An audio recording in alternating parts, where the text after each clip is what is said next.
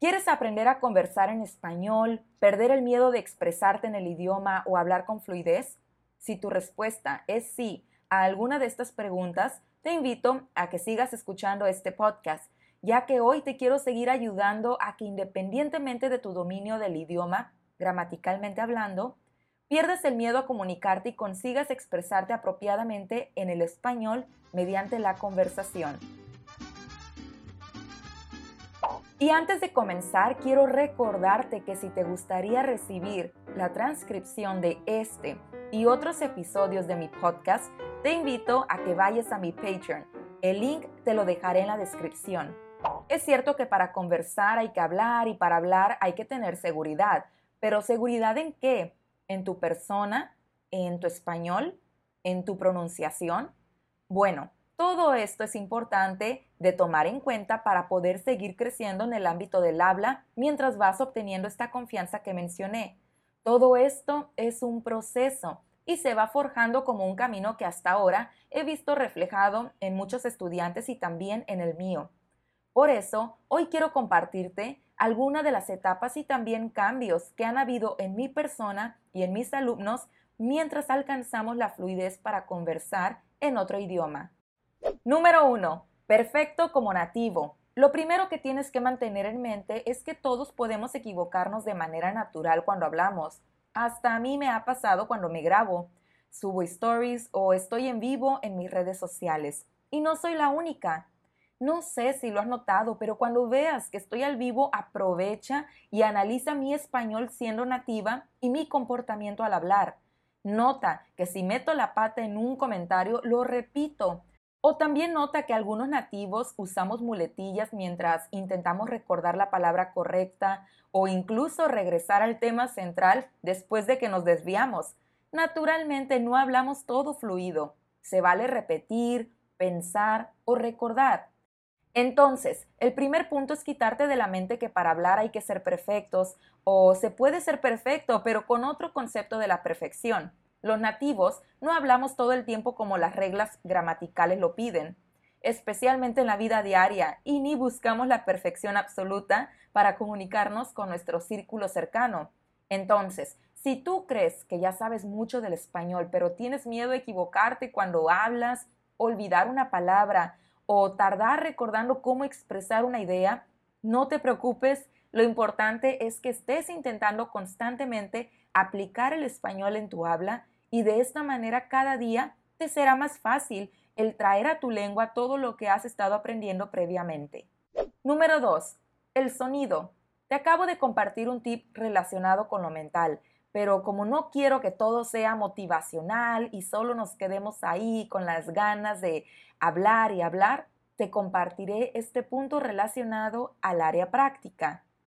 El acento o la correcta pronunciación es algo que les preocupa a muchos y como te lo mencioné en el episodio anterior, que si todavía no lo has escuchado te invito a que lo hagas al final de este, la pronunciación es importante así como el desarrollo de tu propio acento, pero recuerda que es algo que no sale de la noche a la mañana y te irá soltando conforme pase el tiempo. Tienes que entrenarlo. Seguro te preguntas cómo puedes entrenarlo si no tienes con quién, ¿verdad? Bueno, para eso hay varias maneras. La primera es que estés familiarizado con los sonidos. Y no me refiero a saber pronunciar y ya. Quiero decir que tu lengua esté acostumbrada y cómoda emitiendo nuestras palabras del español. Esto se adquiere como todo con la práctica. ¿Has intentado leer en español constantemente y en voz alta? No te preocupes por tu comprensión lectora por el momento. Enfócate a emitir cada vez mejor los sonidos. ¿Has intentado seguir un karaoke en YouTube con una canción en español? No importa que no te guste o que no sepas cantar. Lo importante es mantenerte al ritmo o a la velocidad que lo hace un nativo cantando y recuerda que no estás en un reality show, así que si no te sale la melodía no hay problema. Sigue hasta que fluya. Para que no te aburras, puedes cambiar la canción cada semana. Otra grandiosa herramienta es el grabarse. Si cuentas con un teléfono con el que te puedes grabar constantemente, hazlo. Obvio, grábate si es que estás practicando todos los días. De nada sirve si te grabas cada mes pero no haces nada para que tu sonido mejore de manera disciplinada, ya que podrías no notar un avance y a la larga esto te desmotivaría. Entonces practica y grábate, practica y grábate. Primero practicar y después grabar. Esto de la grabación te ayudará no solo a perder el miedo, que ya es una gran ganancia, también podrás ver tus progresos y no sentir que estás dando patadas de ahogado. Anímate. Todo esto que te recomiendo, hazlo para ti mismo. La mejora es para tu persona. Entonces tú debes escuchar esos progresos, pero especialmente sentirte satisfecho con tu mejora en la pronunciación.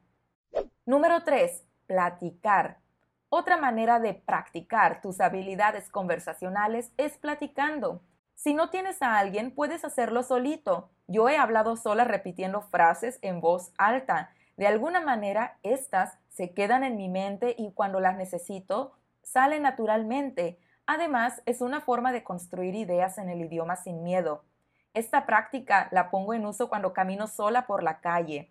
Si por aquí hay alguien que vive en Brasil y escucha a una extranjera hablando sola por la calle, soy yo, ¿ok? Otra manera que quizás implique un poco de inversión por tu parte es tomando lecciones con nativos. Por supuesto, cada encuentro con un hispanohablante es una oportunidad para poner en práctica tus habilidades de comunicación verbal, pero busca que cada una de esas oportunidades sean útiles. Analiza los saludos, las frases, nuevo vocabulario, la velocidad, y si este otro nativo es un maestro, qué mejor cosa, pues los maestros ya tenemos la experiencia y sabemos muchas veces de qué pie cojean. Entonces podemos aportar a tu aprendizaje si es que lo necesitas a través de conversaciones muy naturales. Por cierto, si te interesa poner en práctica tus habilidades del habla mediante clases de conversación con una profesora nativa, buena onda, paciente y con muchas ganas de ayudarte, mi WhatsApp te lo dejo en la descripción para más información. Número 4. No me sale. Cuando practico con mis estudiantes que ya están en el nivel conversacional, ellos dicen, no sé, hoy no me sale bien el español. Y esa expresión de no me sale bien es una forma de decir no fluye.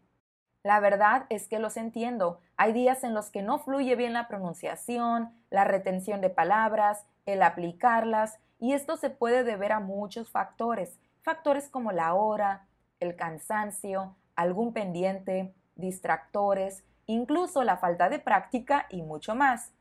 Sea cual sea la razón por la que tu español no fluye hoy, pero sí fluía ayer o hace una semana, no te preocupes y sigue intentando. Hay días que hasta yo misma en español se me lengua la traba, que si no entiendes esta expresión, déjate la explico. Originalmente debería decir, se traba la lengua. Pero tenemos esa frase en español con la que justificamos nuestros tantos errores mientras hablamos. Entonces, si nosotros mismos, siendo nativos, admitimos que se nos traba la lengua, impidiendo comunicarnos, siéntete tranquilo, es algo normal. Ahora, un tip que quizás pueda ayudarte antes de un encuentro con alguien que habla español, además de relajarte, es calentar tu voz. Puedes hacer ejercicios. Repite los sonidos de algunas consonantes como la S, la R y la F.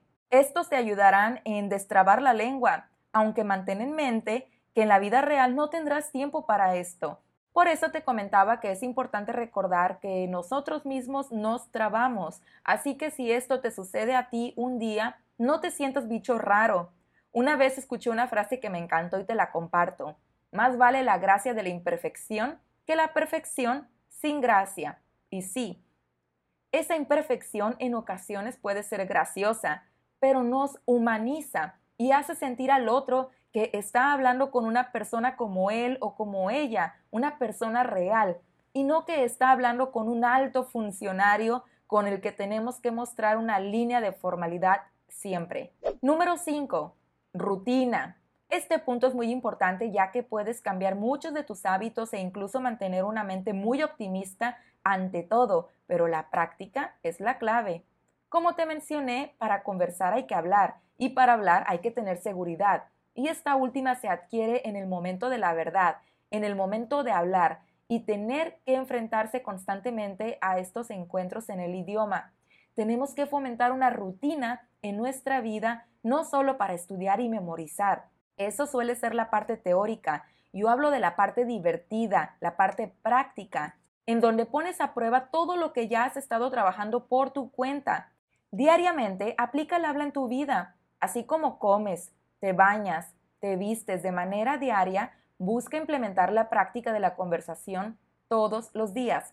Dispone un momento de tu día para poner en práctica alguno de estos consejos. A mí me gusta hacerlo muy de mañana mientras tomo un té y todo está tranquilo. No hay distracciones y puedo enfocarme 10, 15 minutos a mi práctica del habla, la pronunciación o si necesito grabar algo, pero ante todo la constancia.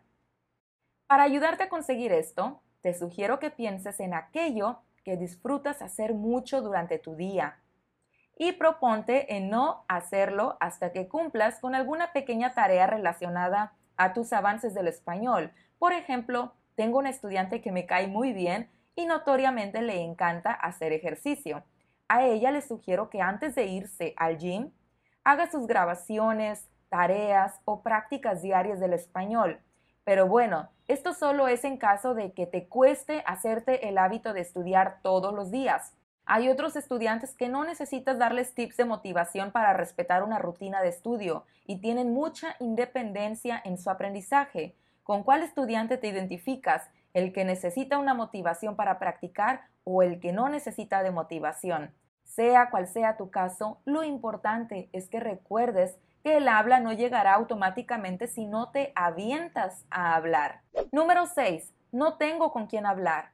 Sé que muchos no tenemos una pareja para practicar y para esos casos te di otros consejos que puedes tener acceso. ¿Ya escogiste la canción de la semana? Esa canción con la que puedes practicar tu pronunciación y al mismo tiempo velocidad o hasta memorización. ¿A qué hora de tu día vas a grabar algo? Y cuando digo algo me refiero a cualquier cosa que nos hable de ti. Por ejemplo, tus últimas vacaciones, sobre tu vecindario, si tienes una mascota, cuándo fue la última vez que te divertiste mucho, lo que hiciste en ese día y la lista de ideas puede continuar. Lo que te recomiendo hacer es que todos estos temas los escribas. Puede ser en tu compu o en un grupo privado de WhatsApp. Crea un grupo de WhatsApp y agrégate a ti mismo. De esta manera tendrás registrado un párrafo en español, aplicando también tu comunicación escrita. Con estos párrafos puedes sacarle mucho jugo a leer cada uno de ellos en voz alta. Después de varias veces, cuando sientas que ya te sale bien alguno de ellos, es el tiempo de grabar. Haz esto constantemente. Después de unas cuantas grabaciones notarás diferencia.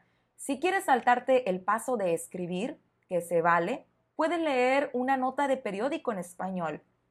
No necesitas comprender todo lo que dice por ahora pero sí busca poner en práctica tu habla. También la improvisación. Cuando estés solo o sola, intenta pensar en voz alta y en español. Por un minuto. Honestamente, el saber improvisar en el idioma te ayudará mucho. La vida real no está llena de karaokes o artículos, párrafos o subtítulos para leer. La vida real está llena de reacciones ante lo que pasa diariamente. Es por eso que la improvisación durante tu día te preparará para estos momentos. Y por último, si quieres poner a prueba definitivamente tu conversación a través de nativos, la respuesta obvia podría ser viaja. Pero ¿qué sucede si por alguna u otra razón no puedo viajar? Bueno, están las lecciones de conversación con profesores llenos de experiencia, como te comenté, y si vas a tomar lecciones para practicar estas habilidades, puedes pedirle permiso al profe para grabarte. De esta manera puedes repasar en otro momento del día las situaciones en las que necesitas mejorar tus habilidades del habla. Si tu situación es otra, me refiero a que ya tienes un nativo o pareja con quien practicar, tu sistema para aprender puede ser otro. Intenta hablar con este hispanohablante y mientras esto pasa, intenta analizar las formas en las que se desenvuelve, pronuncia o incluso cómo te saluda, cómo te hace preguntas y sus expresiones. Con la suma de todo esto no solo tendrás un amplio léxico, También estarás familiarizado con un español muy natural. Con este episodio no vengo a hacerte conversar después de que termines de escuchar este podcast, pero sí a darte las herramientas tanto mentales como aquellas que puedes implementar en tu estudio para avanzar y aventurarte en esa área del idioma que muchos desean lograr y es el hablar con fluidez, sin miedo y con la confianza de que otros recibiremos el mensaje que quieren dar. Déjame en los comentarios si has tenido la experiencia de hablar con algún nativo en español y cómo ha sido esta experiencia. Gracias por escuchar este episodio y no te olvides de ver todos los recursos que tengo para ti. En la descripción te dejaré los links. ¿Sale? Te mando un gran saludo y nos vemos pronto.